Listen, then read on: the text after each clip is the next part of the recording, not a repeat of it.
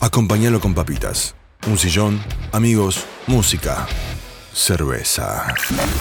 Este es nuestro laboratorio de elaboración, donde hablamos de cómo hacer cerveza, escuchamos a los que saben y lo compartimos. Subí el volumen, destapa una fresca, que aquí comienza el podcast de Birra, con la conducción de Hernán Castellani y Marcos Ragoni.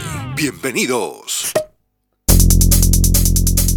Hola amigos y amigas, estamos en un nuevo episodio del podcast de Birra. Mi nombre es Marcos Ragoni y hago este podcast junto con Hernán Castellani. Hola Hernán. Hola a todos, ¿cómo están? Buenos días, buenas tardes o buenas noches, de acuerdo en el momento en el que vayan a estar escuchando este podcast.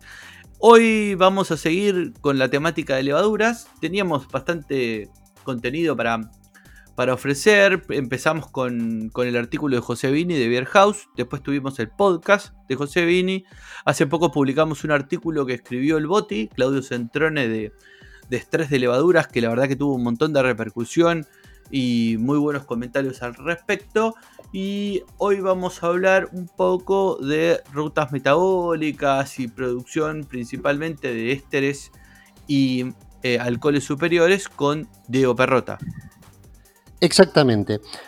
Pero antes de la entrevista con, Diego Perrota para, hablar de esto que decías, eh, queríamos contar un par de cositas como para poder aprovechar mejor la conversación con Diego. En principio vamos a contar así un poquito por arriba, con lo que nos permita el podcast, hablar, vamos a contar sobre eh, rutas metabólicas. ¿Querés hacernos una pequeña introducción a lo que son las rutas metabólicas? Claro, empecemos desde lo más básico, que es eh, para aquel que no tiene muchos conocimientos de química o de biología, que cuando hablamos que la levadura consume los azúcares que generamos en el mosto y forma alcohol y CO2, esa no es una reacción simple, directa, así de sencilla y no pasa más nada.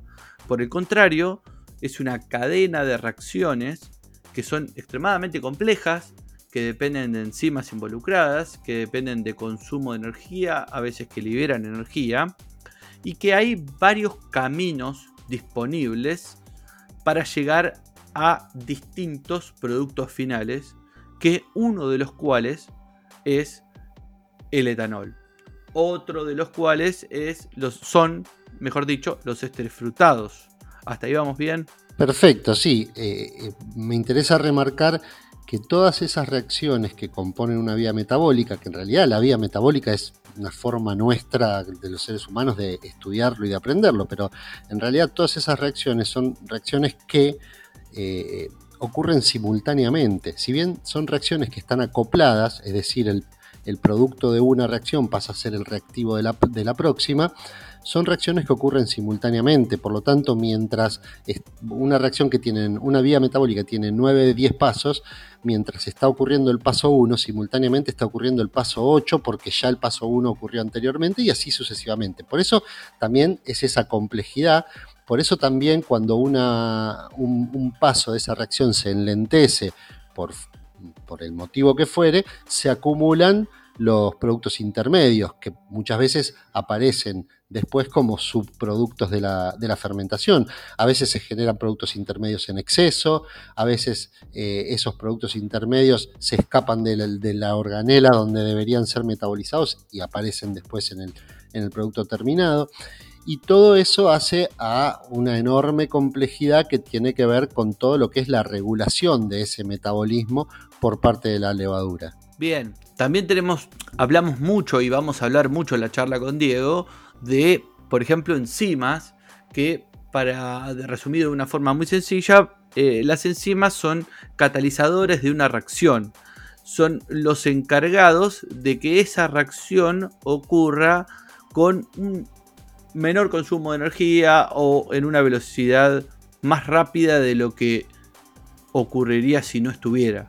Claro, una característica de las enzimas es que eh, su actividad no depende tanto como por ahí en otro, tipo de compuestos de la concentración porque la enzima no se consume durante la reacción. Eso es importante, el concepto del catalizador biológico. Es decir, podríamos así, eh, sin, ser demasiado estrictos técnicamente, decir que la enzima toma los reactivos, hace que se junten, que la reacción ocurra y los libera y va a agarrar otros reactivos. Y una de las características que tienen las enzimas es que son muy específicas en su gran mayoría, es decir, catalizan un tipo de reacción o incluso una sola reacción entre dos compuestos, por, los cuales tienen afinidad. Claramente las enzimas más conocidas en el ambiente cervecero son la alfa y la beta milasa, que son las dos enzimas encargadas en el macerado de convertir los almidones de la malta a azúcares fermentables o no fermentables. Claro, todas esas enzimas, las que acabas de mencionar y en general todas las enzimas, para eh, mejorar su acción y favorecer correctamente las reacciones que catalizan, requieren de determinadas condiciones. Esas condiciones son eh, el pH, la temperatura principalmente, pero después también puede ser la presencia de cofactores, eh, algunas enzimas se inhiben porque hay demasiado producto para no sobrecargar de producto, o sea, la regulación de cada enzima es muy particular y muy sensible a las condiciones del medio. Entonces, de esa manera, la célula también regula eh, la velocidad a la que ocurre esa vía metabólica. Y acá es donde eh, empiezan a cerrar algunos conceptos para los que no lo tenían tan claro, de por ejemplo, ¿por qué decimos que el, el acetaldehído es producto de una fermentación incompleta? Bueno, porque el acetaldehído es un camino intermedio en la ruta metabólica de un azúcar fermentable a la producción de etanol. Entonces, cuando yo tengo una fermentación con un estrés demasiado alto, en donde la cepa, la, levadura en sí, no puede llegar al producto final, que vendría a ser etanol, y se queda en el camino, tengo acetaldehído. Pero bueno, básicamente queríamos hablar un poco de manera general para poder entrar más en profundidad con Diego acerca de estas rutas metabólicas, del concepto de una enzima, del concepto de eh, ciertos cofactores que ayudan, por qué hablamos que el zinc en, las charlas anteriores, sin entrar en estos detalles, por qué decimos que el zinc y el magnesio y el calcio son tan importantes en la fermentación, bueno, porque interactúan en estas rutas metabólicas, por qué eh, el oxígeno también es un cofactor que, ayuda mucho a la reproducción celular. También entra en juego en una parte muy importante de una de las tantas rutas metabólicas que tiene la levadura. Y bueno, eh, y le podemos meter muchísima más complejidad a esto. De hecho, hay gente que se llama levadurólogos, que son como biólogos que estudiaron toda su vida la levadura con lo cual es un campo extremadamente amplio eh, y prácticamente infinito. ¿Estás de acuerdo, Marcos? Totalmente, totalmente. Eh, así que bueno, nada, ni nosotros lo sabemos, todas las vías metabólicas que hay, ni es la intención de este episodio hablar, eh, que sepamos todo eso. así que, si te parece, Hernán, déjame, creo que la intención de este episodio es despertar la curiosidad en aquellos que quieran entrar más profundo en el, mundo de, la química y la biología de una, de una fermentación y que después obviamente hay un montón de contenido y un montón de libros asociados hablando de esto y estudiando esto y tratando de entenderlo en profundidad. Es solamente despertar un bichito. Más o menos estos son los conceptos básicos que queríamos eh, poner en claro antes de pasar a hablar con Diego. Si te parece, Hernán, pasamos directamente a hablar con él. Dale, perfecto. Ya volvemos. Hacer la mejor cerveza requiere dedicación, paciencia, buena materia prima, pero sobre todo, hay que probar, probar, probar y probar. Estás escuchando el podcast de Birra. Bueno, volvimos y si vamos a hablar de levaduras, si vamos a hablar de rutas metabólicas, de subproductos durante la fermentación, teníamos que convocarlo a él como autoridad súper reconocida en el ambiente. Pero Marcos, te voy a dejar para que lo presentes a vos porque tenés una relación bastante más larga. Bueno, muchas gracias Hernán. Y sí, vamos a, a empezar a hablar de todo esto con mi amigo Diego Perrota. Hola Diego, ¿cómo estás? Muy bien, ¿vos? ¿Todo bien? Bien, todo tranquilo. Muchas gracias por, por venir acá, aunque prácticamente hablamos todos los días. Sí. Nada, venimos hablando un poquito sobre levaduras, vías metabólicas y demás, y pensábamos arrancar con que vos nos cuentes un poco eh, sobre eso, vías metabólicas, sobre todo en producción de ésteres, ¿sí? Eh, sabemos que hace, hace muchos años los ésteres eran prácticamente mala palabra en la cerveza, y sin embargo hoy son algo muy buscado, sobre todo en cervezas que, tengan algún carácter frutal o floral. Así que bueno, nos interesa un poquito charlar sobre eso. Bueno, les agradezco haberme invitado. Tampoco Hernán me hizo una presentación que me pone, me, me sube la vara a un nivel que no sé si te si puedo llegar hasta ahí. No, eh, sí es cierto que cuando nosotros empezamos a hacer cerveza, ya cuando la tierra estaba caliente, hablar de ésteres era casi una mala palabra. Y probablemente eh, tenía mucho que ver con esto de comparar la cerveza artesanal con las cervezas industriales. Hoy evidentemente ha cambiado el concepto y la idea de tener una cerveza eh, mucho más aromática, mucho más eh, con más personalidad que las cervezas lager industriales. Bueno, es una, para mí es una, una buena noticia. Estamos totalmente de acuerdo. Para que se forme un éster vos necesitas que haya por un lado un alcohol y por un lado un ácido. El alcohol más, más eh, importante en la cerveza obviamente es el etanol, pero también tenés alcoholes superiores que van a ser dar orígenes a lo que se llaman eh, ésteres de acetato. Y por otro lado tenés eh, ácido, en realidad el, ácido siempre viene de la, de la descarboxilación del piruvato, ¿sí? el piruvato es parte de la ruta metabólica de la glucólisis, o sea, la transformación de glucosa en ácido pirúvico Luego ese ácido pirúvico se descarboxila para dar acetaldehído y el acetaldehído para dar etanol.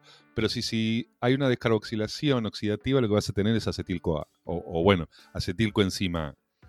Ese acetilcoenzima A es el ácido que va a formar parte del éster con los alcoholes que pueden venir de la ruta metabólica de los aminoácidos como alcoholes superiores o puede venir de cadenas largas de acil-CoA de la ruta metabólica de los, eh, de los ácidos grasos, digamos. Entonces, en ese caso tenés ésteres de acetato y ésteres de eh, etilo. Obviamente los ésteres de acetato están en muchísima mayor concentración que los ésteres de etilo, porque la acetilcoenzima A está en muchísima mayor concentración. Eh, el origen de los ésteres o sea, digamos, la forma de manejar los ésteres eh, tiene, tenés varias opciones. Una opción obviamente es la elección de la cepa. Hay cepas que producen mayor número de ésteres que otra y eso está, tiene mucho que ver con el, el, número de, con el genoma de la cepa y con la ploidía, o sea, el número de, eh, gen, en realidad no es de genes. Cromosomas. Claro, de cromosomas que tiene el, la, la cepa. ¿Y eso qué hace? ¿Que produzcan mayor cantidad de alcoholes superiores o directamente que sean más sensibles a los cambios de temperatura y al estrés que produce, que aumentaría esa producción de ésteres? No, en realidad no, no está muy claro. En realidad lo que se supone es que tiene que ver más con eh, mutaciones o cambios en los, sitios de regulación de los genes que intervienen en la síntesis de, los ésteres. Porque eh, al aumentar la ploidía, tener más cromosomas, tenés más genes para las mismas enzimas. Este, la enzima más, importante, digamos, es la acetiltransferasa. La acetiltransferasa, en realidad hay varias enzimas, no es solo una, pero digamos la regulación de esa enzima es la que media en la formación de estos, eh, de, sobre todo los ésteres de acetato, que son los de mayor concentración. Y la otra es la aciltransferasa. Pero bueno, básicamente tiene que ver con la regulación de esos genes. ¿Y qué es lo que produce que algunos ésteres sean más florales, otros más frutales y demás? ¿Es, es esa estructura química de lo que compone al éster o, o, es dependiendo de cada cepa? No, no, no. La, el, el, perfil aromático de, de, cada éster individual es una propiedad química, no tiene nada que ver con la, ni la levadura, ni la cerveza, ni nada por el estilo. Es principalmente la naturaleza química de la molécula. Y, o sea, yo podría por síntesis, por síntesis inorgánica en un laboratorio hacer, producir un éster y va a tener el mismo aroma En realidad es un poquito más complejo de lo que estoy diciendo, pero va a tener finalmente el mismo aroma que el sintetizador. Que de hecho se hace. Sí, el tema fundamental es que la síntesis inorgánica del laboratorio lo que sucede es que se producen lo que se llaman, eh, ay, me salen antiómeros, pero no es la palabra antiómero. Estereoisómeros. Gracias, estereoisómeros, esa es la palabra. Y estos isómeros tienen, si bien su estructura, perdón, estructura no, su fórmula química es la misma, su estructura tridimensional es distinta y tiene distintas propiedades eso. Por eso, por ejemplo, el, caso típico del acetato de etilo, perdón, el acetato de isoamilo, puede venir como eh, cuando uno compra la molécula, compra isómeros, compra la mezcla de isómeros. Si quiere poner más dinero, puede comprar los isómeros separados, pero económicamente es bastante, o sea, muchísimo más caro comprar isómeros separados que la mezcla de isómeros. En el caso de acetato isoamilio, vos vas a tener el aroma banana clásico, pero también vas a tener, por el esterisómero, eh, algunos aromas a pera y a frutas y algo como a tutti frutti en realidad. Este, los ésteres de. Quería hacer esta aclaración. Los ésteres de acetato son obviamente muchísimo más. Eh, mm, eh, no, no, es que están más concentrados, sino. Bueno, sí, están más concentrados. Y ese aumento, esa mayor concentración tiene que ver básicamente con el origen eh, o con la presencia de ciertos azúcares en el mosto. Obviamente, ayer justo me, me dejó pensando. Ayer di una charla y en esa charla alguien me dijo que el aumento de glucosa en el mosto aumentaba la concentración de eh, acetato isoamilo. Eh, me quedé, nada, me quedó picando. La verdad es que no, no tenía ese dato y tampoco eh, eh, tenía, sabía, la verdad es que no supe qué responder. Y justo esta mañana estaba buscando eso. Y la realidad es que el aumento de, por ejemplo, de glucosa, lo que hace es aumentar la concentración de piruvato. Por eso hay mayor concentración de eh, acetilcoenzima A y ese aumento de acetilcoenzima A lleva a eh, el aumento de acetato isoamilo, por ejemplo. O acetato de etilo. Y el acetato de etilo es un clásico en las cervezas refermentadas en botella y básicamente el acetato de, de, etilo, que tiene un aroma solvente, eh, digo, es un clásico por dos motivos. Primero porque obviamente necesitas etanol y acetilcoenzima A para que te dé acetato de etilo. Etanol tenés en cantidades ingentes en, en cerveza. Y acetilcoenzima A, cuando vos agregás sacarosa o glucosa eh, como para refermentar, básicamente estás aumentando la concentración de piruvato y por ende la concentración de acetato de etilo y por ende la concentración de, eh, acetato de etilo. Pero esto por qué eh, también en las cervezas refermentadas tenés un aumento de esto? Porque la temperatura a la que se refermenta generalmente es mayor que la temperatura de, fer de fermentación. Entonces tenés mayor concentración de acetato de etilo. Las cervecerías, eh, muchas cervecerías eh, tradicionales europeas y obviamente norteamericanas en este momento, filtran o no, pero no importa, pero agregan levadura nueva. ¿Por qué hacen eso? No necesariamente agregan la misma levadura, sino que eligen una cepa que produzca poco acetato de etilo. Básicamente porque en la refermentación en botella vas a tener formación de acetato de etilo, no tenés opción. Entonces la, la elección de una nueva cepa para la refermentación en botella es una forma de resolver ese acetato de etilo presente en la refermentación. Sí, que se, que se usa mucho y déjame agregarte que ahora este, acá en Estados Unidos estoy viendo mucho que agregan una pendejésima, mal dicho, un, una muy muy baja cantidad de azúcares y de levadura, no con el objetivo de refermentar, porque la birra ya va a la lata o a la botella carbonatada, sino con el objetivo de que se consuma el pickup de oxígeno en la línea de enlatado. Y sí, eso es bastante común, lo está haciendo Sierras Nevada, lo está haciendo Founders, lo están haciendo un par de cervecerías, que de hecho vos te tomás la, la lata o la botella que dice que tienen pequeño agregado de levaduras y azúcares y sin embargo no está turbia, ni hazy, ni nada, y no tiene culito, porque es muy poco. No, bueno, pero tiene pero, que ver con la elección de la cepa también. ¿eh? Claro.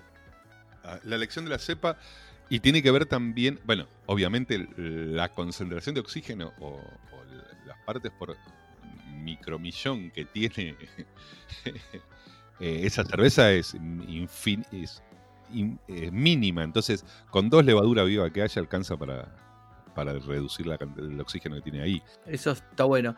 Y decime, Diego, eh, como cerveceros, a ver, ¿qué herramientas tenemos para jugar con la producción de ésteres y eh, disminuirla o bajarla según el estilo? A ver, para ser un poquito más práctico y para no tirarte una pregunta al aire, todos sabemos que algunas cepas, eh, por ejemplo, si quiero hacer una colch, eh, la fermentación es bastante neutra y quiero, quiero una poca producción. Lo mismo sería para una IPA de la costa oeste, en donde quiero lo más neutro posible en cuanto a la producción de ésteres. Y a veces, no sé, una NEIPA es una birra que se busca un montón de ésteres, o por ejemplo una Weiss Beer de trigo. Entonces, ¿cómo manipulo las condiciones de fermentación para poder obtener distintos resultados sin deméritos? La más sencilla es elevar la temperatura. Digo, vos elevas la temperatura, entonces tenés mayor formación de ésteres. Aunque no queda muy claro cómo es el tema de la formación de ésteres por el aumento de temperatura. Pero esa es la más sencilla. La otra, obviamente, es la elección de la cepa. Si la cepa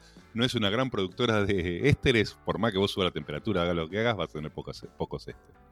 La otra cosa interesante es la, la producción de acetilcoenzima A está mediada por una decarboxilación oxidativa. La decarboxilación básicamente da como resultado acetilcoenzima A y dióxido de carbono.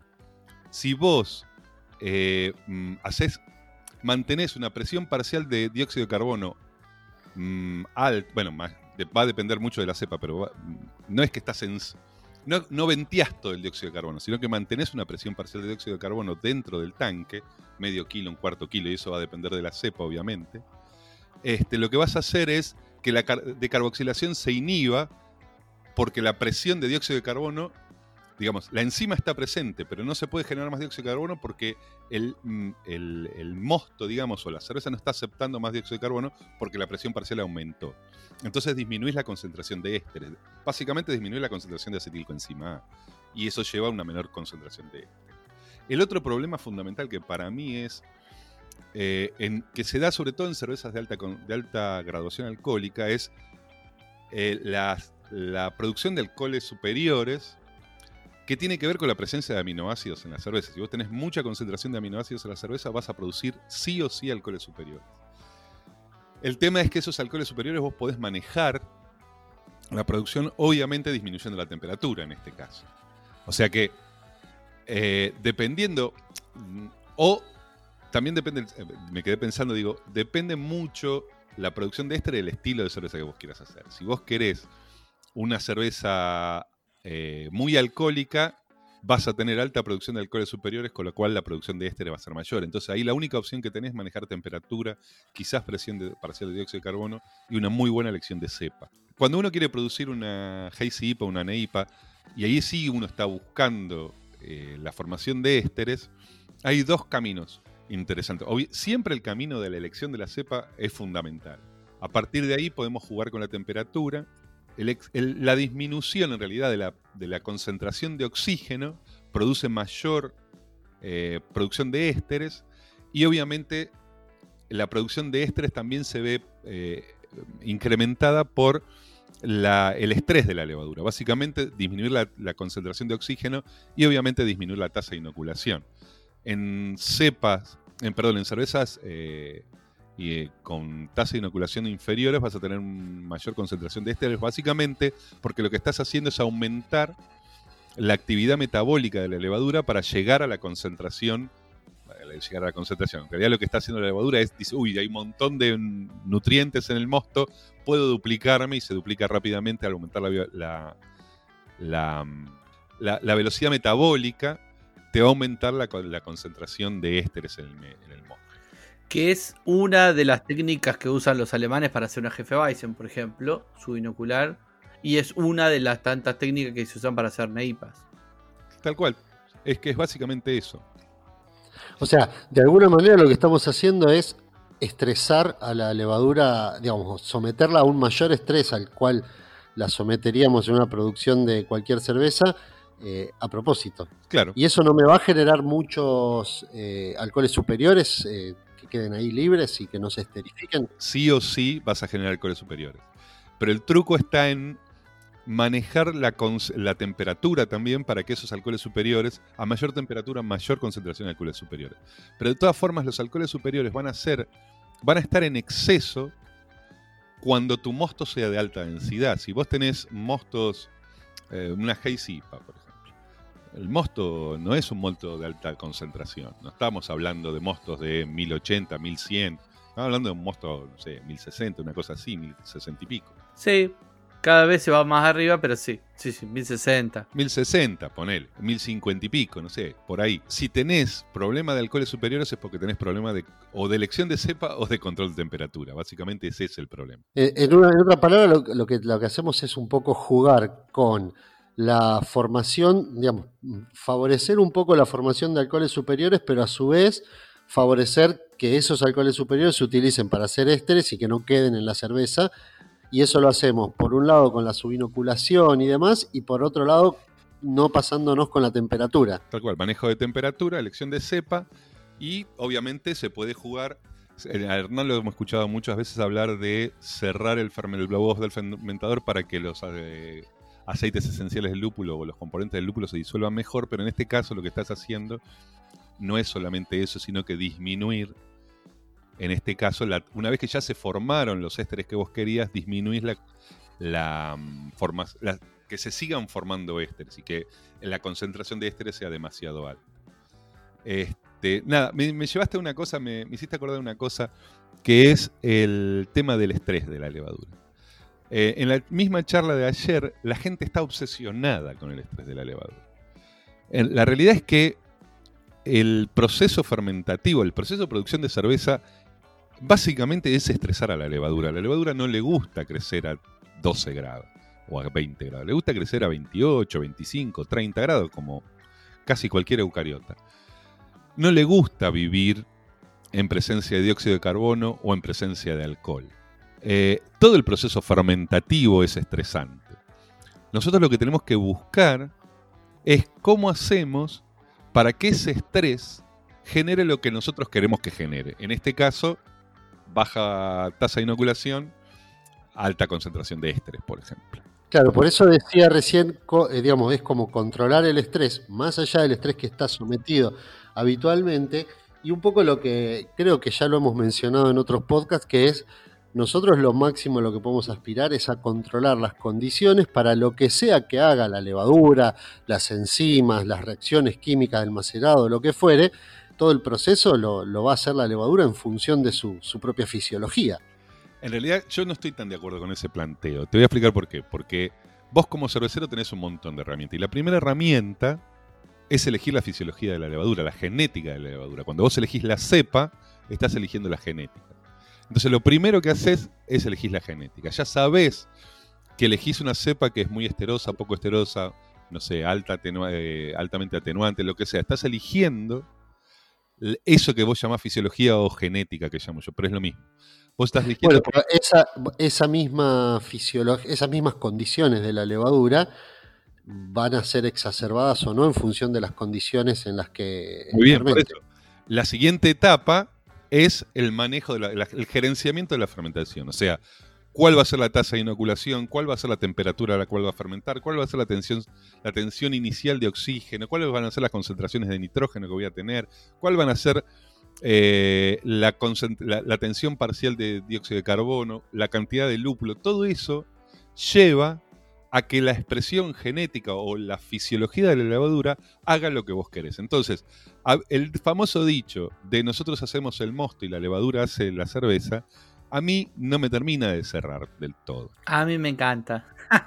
no, no, es que el dicho es muy gracioso, pero ¿sabes por qué digo no me termina de cerrar? Porque entonces, eh, ¿para qué controlo la temperatura? ¿Para qué controlo todo eso? Yo, eh, no, bueno, pero déjame darle vuelta. Yo entiendo perfectamente lo que vos decís y en parte estoy de acuerdo, pero estás como idealizando la utilización de levadura y yo te lo voy a pasar a algo un poquito más real. A ver, yo laburo en un montón de fábricas en donde yo sé que cierta cepa de levadura no es la mejor para hacer X estilo, pero por cuestiones económicas, por cuestiones de proceso, por cuestiones de cosecha y viabilidad, por la razón que sea, no puedo usar 3, 4 o 5 cepas de levadura, a veces no puedo usar 2.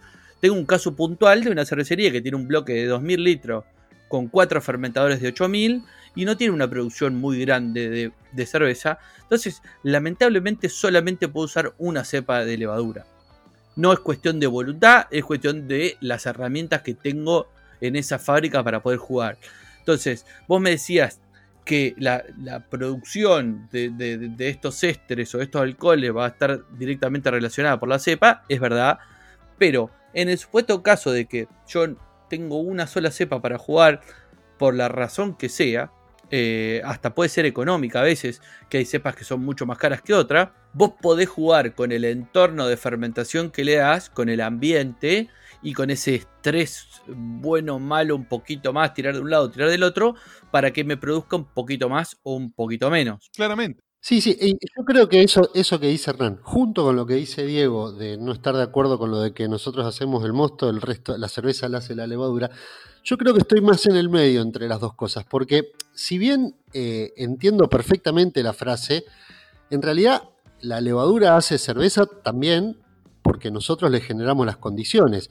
Y en función de lo que dice Hernán recién, si nosotros le generamos eh, de distintas condiciones, va a ser distinto tipo de cerveza. Por eso me parece que no estamos hablando de cosas distintas, me parece que estamos hablando de lo mismo.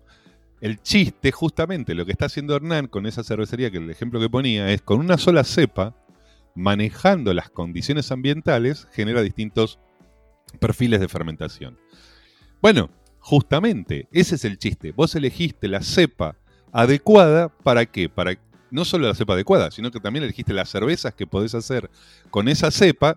Digo, si vos agarrás una levadura ultra esterosa y no te mandés a hacer una lager, ¿me entendés? por más que puedas bajarle la temperatura. A eso me refiero. Vos podés agarrar una levadura medianamente neutra, que sabés que si le seguís un cacho la temperatura, la llevas, no sé, a 23 grados, te va a producir un poquito más de ésteres, y si la bajás a 17, 16, va a ser mucho más neutra. Yo siempre pongo el mismo ejemplo. Cuando nosotros empezamos a hacer cerveza, yo usaba 0,5 y Antares usaba 0,4. A mí el, el, acetaldehído, perdón, el diacetilo me molestaba y a Leo le molestaba el acetaldehído. Finalmente, yo qué hacía? Fermentaba a 17 grados, 16 grados con 0,5 y llegué a elevar, o sea, a hacer un descanso de acetaldehído en lugar de hacer un descanso de diacetilo. Porque el 0,5 no produce diacetilo pero sí produce acetaldehído a bajas concentraciones. Entonces, si vos le elevás un poquito la temperatura, lo llevas a 20 grados, eh, el 0,5 te, se come el acetaldehído y termina teniendo un perfil sin el azufrado, pero de una pseudo lager. Cuando nosotros empezamos a hacer cerveza, hacer una Golden con 800 kilos de, de, ésteres era imposible. No la tomaba nadie. Entonces tenías que jugar con ese perfil de lager. Aunque estés fermentando con una, una ale. Por eso, estamos hablando de lo mismo. Lo que digo es, la levadura, uno es capaz de controlar lo que la levadura hace.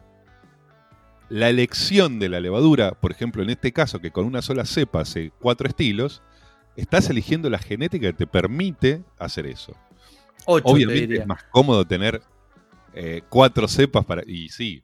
Ni lo dudes, ni lo dudes, y no es lo mismo. A ver, no, eh, claramente. Yo en esa cervecería que te digo, usamos todo 0.5 por una cuestión más de reutilización.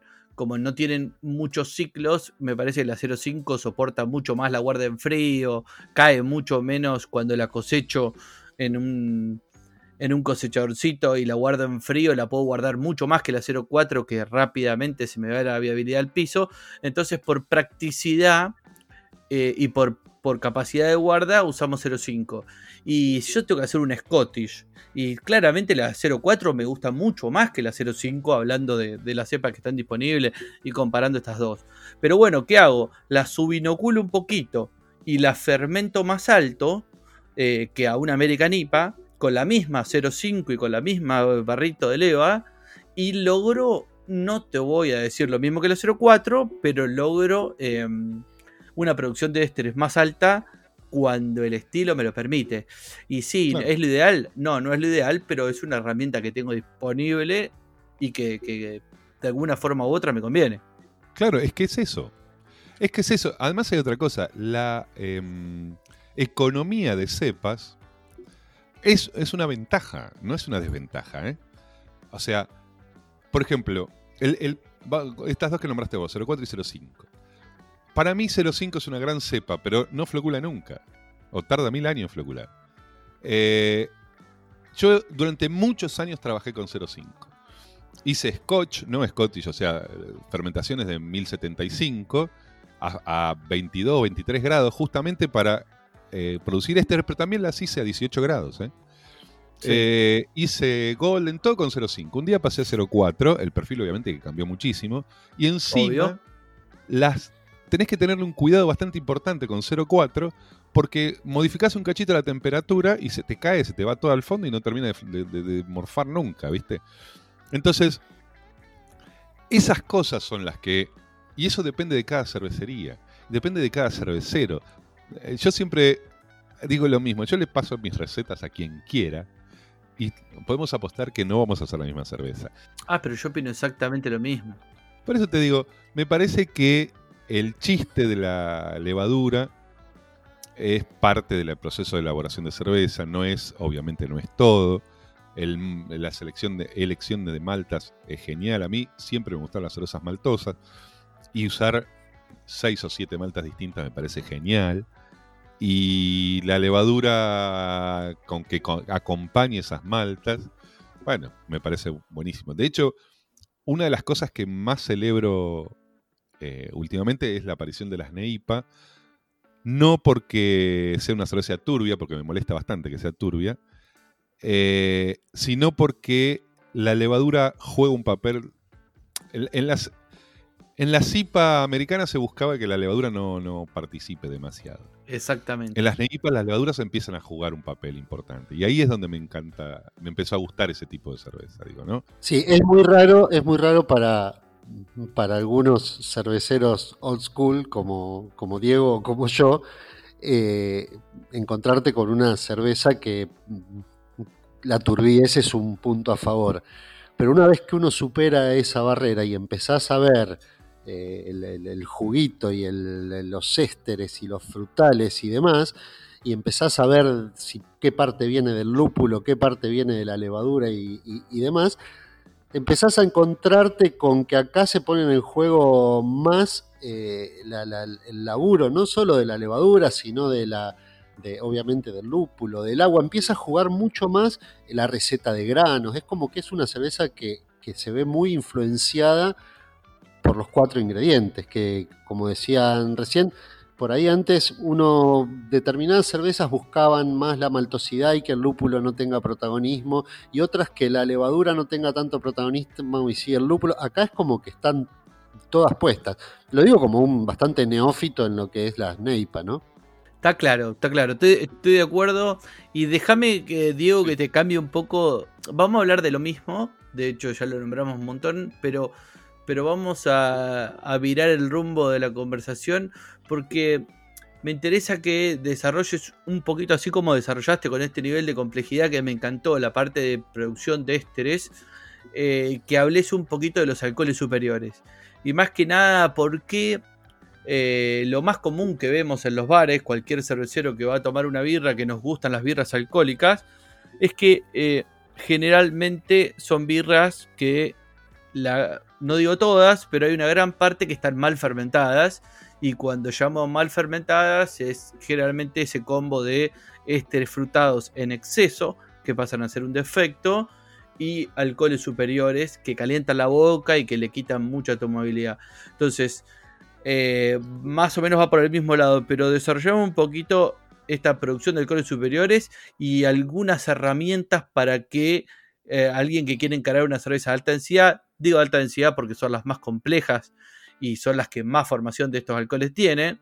Eh, pero algunas herramientas prácticas para tratar de, minimizarlos o, manejarlos, controlarlos. Los alcoholes superiores son eh, el resultado de la transformación. Espera un cachito que se me otra vez se me apagó todo. Decía que los alcoholes superiores son el resultado entonces de la transformación de los aminoácidos, la degradación de los aminoácidos a través de la vía de, Eldridge. ¿Sí?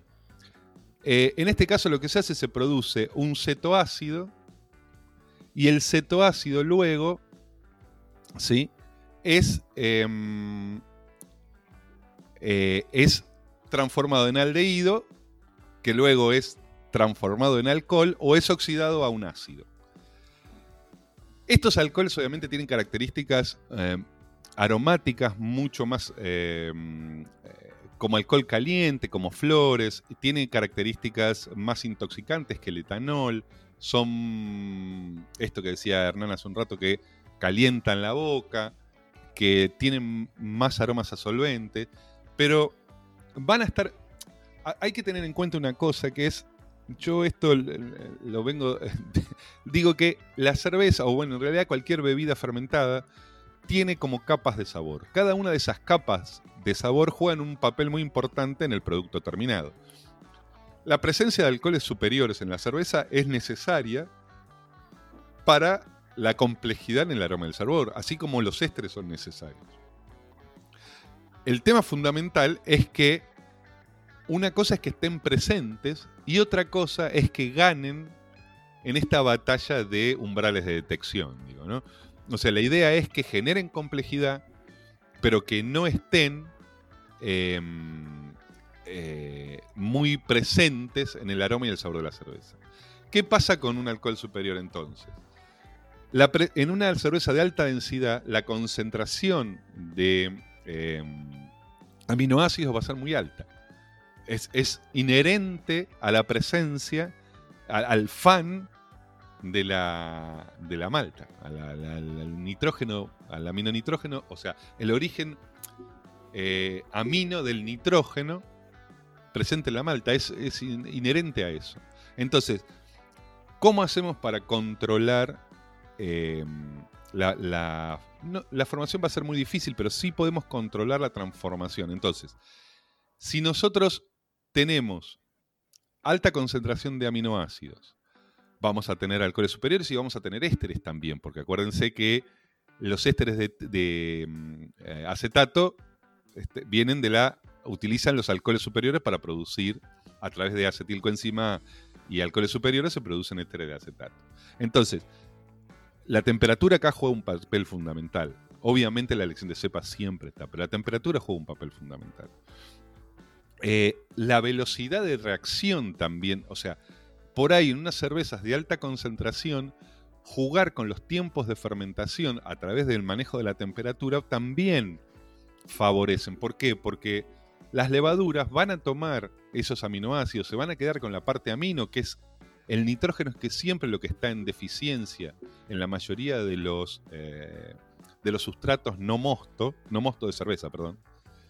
Eh, en los mostos de vino, en los mostos de fruta, generalmente no hay o en la hidromiel, no hay suficiente eh, nitrógeno como para sostener un buen crecimiento de la levadura. Entonces, la levadura lo que hace, Saccharomyces cerevisiae, lo primero que hace es tomar los aminoácidos, separar el grupo amino del grupo carboxilo, transformar ese grupo carboxilo en eh, un grupo, en un cetoácido y liberarlo de tal forma que el, baja el pH del mosto, al bajar el pH hay muchos menos microorganismos que pueden crecer, con lo cual es una ventaja adaptativa, y se queda con el grupo amino.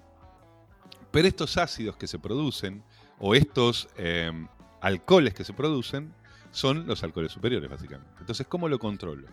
Temperatura es fundamental. Uno me dirá, bueno, pero la concentración de nitrógeno la podría disminuir. Sí, para disminuir la concentración de nitrógeno deberías agregar adjuntos no malteados, por ejemplo o eh, jarabes como miel o como jugos de fruta, pero el truco es disminuir la concentración de, eh, pero manejar la transformación de los azúcares, pero de los aminoácidos a, eh, alcoholes, a cetoácidos y luego a alcoholes superiores. O sea, puedo controlar la formación y puedo controlar eh, que se eliminen, es decir, no que se eliminen totalmente, sino que se transformen en ésteres. Claro, bueno, lo que vas a tener es, lo que decía Hernán al principio, vas a tener algunos alcoholes superiores que te van a dar este calentamiento en la boca, pero además vas a tener el aroma frutal. El truco es, en generalmente las cervezas de alta graduación alcohólica, evidentemente el tiempo juega siempre a favor, siempre y cuando la tensión parcial de, de oxígeno no sea tan alta. Pero por otro, para evitar parte de las oxidaciones. Pero por otra, otra de las cosas que se puede hacer es no partir de un mosto de alta densidad. se podría partir de mostos de baja densidad e ir agregándole mostos de a poco, de tal forma de que la levadura, primero que se acostumbre a, altas concentraciones, perdón, altas concentraciones de alcohol, pero además la concentración de, este parcial en cada agregado de mosto de aminoácidos no va a ser tan alta. Entonces la formación se va a ir manejando y la degradación de estos alcoholes se va a ir manejando de a poco. Obviamente, eh, el factor fundamental acá es la temperatura. Este, manejar esa temperatura. Las levaduras van degradando los aminoácidos de una manera secuencial. No es que agarran todos los aminoácidos. Hay varios grupos y la leucina, la isoleucina son parte de estos grupos y no todos los aminoácidos entran en la vía de Elrich. Algunos sí, otros no. Los que entran en la vía de Elrich son los que van a darte alcoholes superiores. Diego, y, explícame por qué también es una herramienta bastante usada en cervezas de alta densidad, eh, aumentar un poco la tasa de inoculación y el oxígeno en el mosto previo a fermentar. En realidad, ahí no, eh, la tasa de inoculación tiene que ver.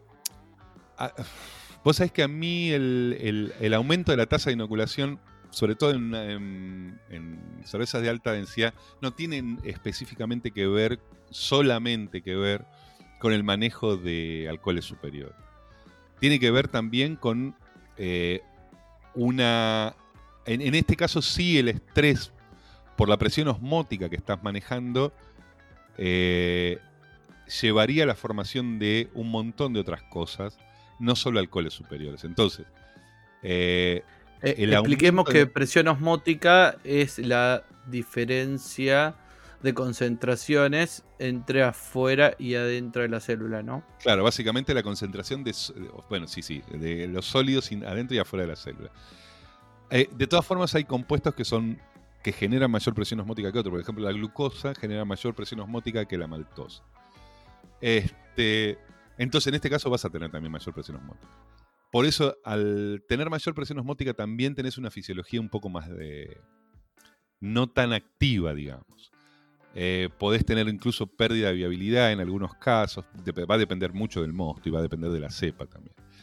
Eh, y el aumento de la concentración de oxígeno tiene que ver básicamente con eh, la estabilización de la membrana. ¿Por qué? ¿Qué es lo que va a pasar?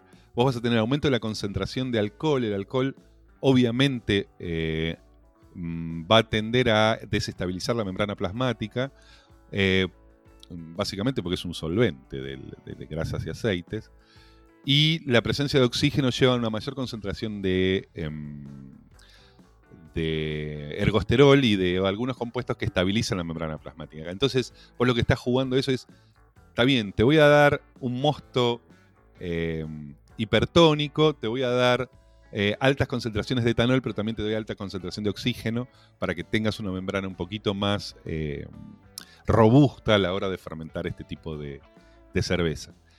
Por otra parte, el manejo de los... Eh, a ver, si vos agregás más levadura, agregás más oxígeno y encima fermentás a 25 grados, digo, la, presencia de alcoholes superiores es inevitable. Por más que pongas más oxígeno y que pongas eh, más levadura, el manejo de temperatura es fundamental en las cervezas de alta graduación alcohólica. Bien, como para ir cerrando, eh, digamos, a, modo de conclusión, si se quiere, de todo esto, a ver, corregime si me equivoco, de todo lo que estuvimos hablando, para uno poder controlar eh, los ésteres o los alcoholes superiores, eh, lo que tiene que, sobre lo que se tiene que enfocar es, obviamente, primero en la elección de la cepa y segundo en eh, el control, sobre todo de la temperatura, de la presión de dióxido de carbono dentro del fermentador y de la tasa de inoculación. Y con eso, digamos, jugar con todas esas variables haría que uno controle la formación tanto de ésteres como de alcoholes superiores. ¿Estoy en lo correcto? Sí y no. O sea, sí es cierto lo que vos decís es así. El tema es que eh, cuando vos haces una cerveza de alta graduación alcohólica, estás, digamos, casi obligado. Finalmente vas a producir alcoholes superiores. El tema es cómo haces para evitar la, el exceso de alcoholes superiores en cuanto al, al umbral de detección. Y ahí... la- Claro, sí, yo, yo- yo me refería en general, digamos, digamos, en general, sí, claramente, sí, sí, por eso de, todo el- lo que estuvimos hablando. Claro, la- el caso de cervezas de alta densidad por ahí es un caso un poco más complejo de manejar porque, como decías, no hay forma de evitar que se formen alcoholes superiores. salvo en ese, en ese caso de cerveza de alta graduación alcohólica. Y ahí sí es un problema.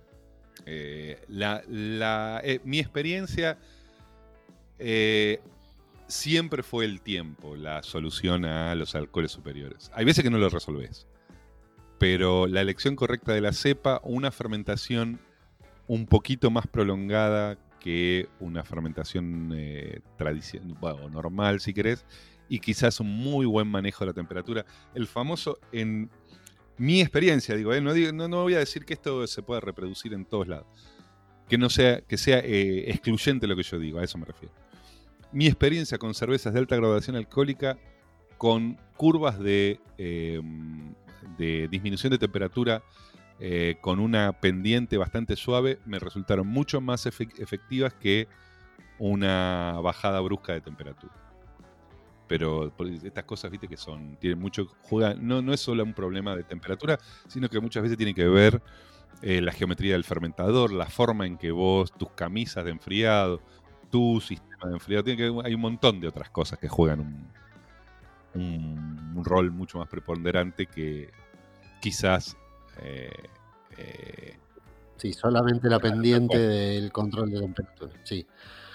Bueno, muchas cosas para procesar, muchas cosas para seguir pensando. Y por supuesto también hay muchas cosas por las que quedan por, por seguir conversando. Pero me parece que el tiempo nos está eh, acogotando un poquito, así que vamos a estar terminando el, el capítulo de hoy. Bueno, Diego, eh, muchísimas gracias por, por haber estado, por contarnos todo esto que nos contaste. no, gracias a vos. Gracias Diego por esa nerdeada hermosa y esperemos tenerte de vuelta con algún articulito, con algún otro podcast más adelante en Birra. Bueno, muchas gracias y sí, para lo que necesiten, eh, ahí estamos. Bueno, y aquí terminamos este, este episodio. Nos vemos la próxima. Chao a todos. Chao, Saludos. Llegamos al final de un nuevo capítulo. Esto fue todo. Por ahora. Nos reencontramos en el próximo episodio de El Podcast de Birra.